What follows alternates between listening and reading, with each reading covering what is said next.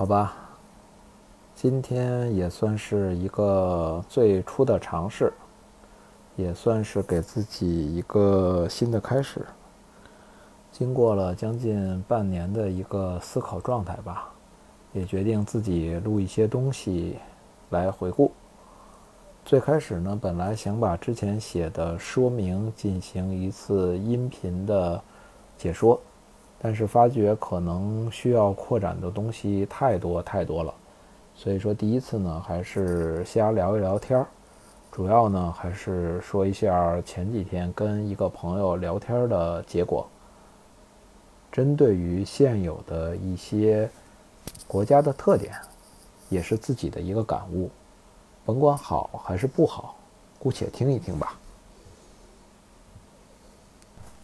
前几条聊天的缘起呢，大部分其实源于自己的一个爱天桥说书的性格，也算是一个好为人师的体验。其实也是一个瞎白话。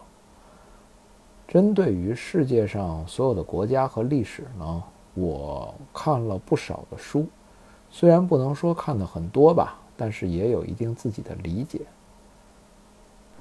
历史是一个让人肆意打扮的女人，是美女也好，是丑女也好呢，任人评说。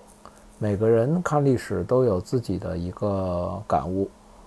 我看历史呢，也是针对于这个样子。历史你看到它是什么，它就是什么，因为它就是一面镜子。没有必要去说什么。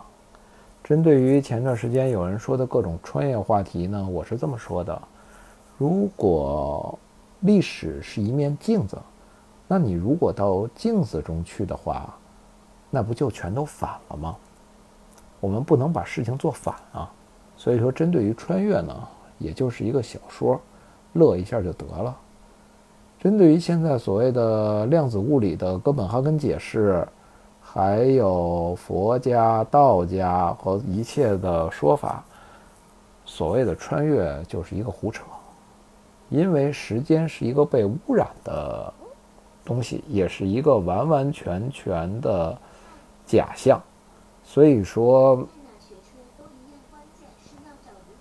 按照佛家所说呢，我们的时间叫做劫浊，是一种污染。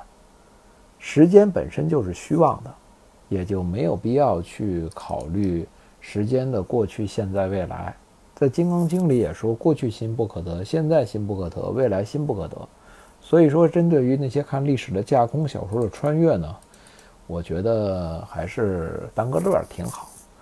毕竟谁也不可能真的穿越回去。现在有很多人喜欢说自己喜欢回到宋代。喜欢回到民国时代，喜欢回到春秋战国时代。我只能说呢，真正你要是理解那部分历史，你绝对不会回去回去的，因为太恐怖了。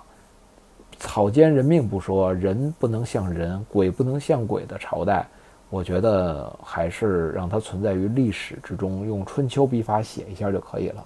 因为当下的历史是我们自己真正创造的，这是我们可以把控的，也是我们可以经历的。在整个的事情上，其实我们都是经历的事情，没有必要的去羡慕原来的人，因为羡慕原来的人，我们是因为有原来的一些文章、录音也好、录像也好、绘画也好、戏剧也好，这些一切一切的东西作为参考，但这些参考是很片面的，也是原来你愿意接受的部分。所以你会给他夸大。针对于比如说北宋有多么好吗？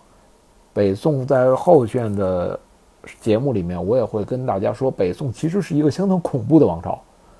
如果把这些说出来的话，你根本就不想去回到北宋，甚至于有人想去民国。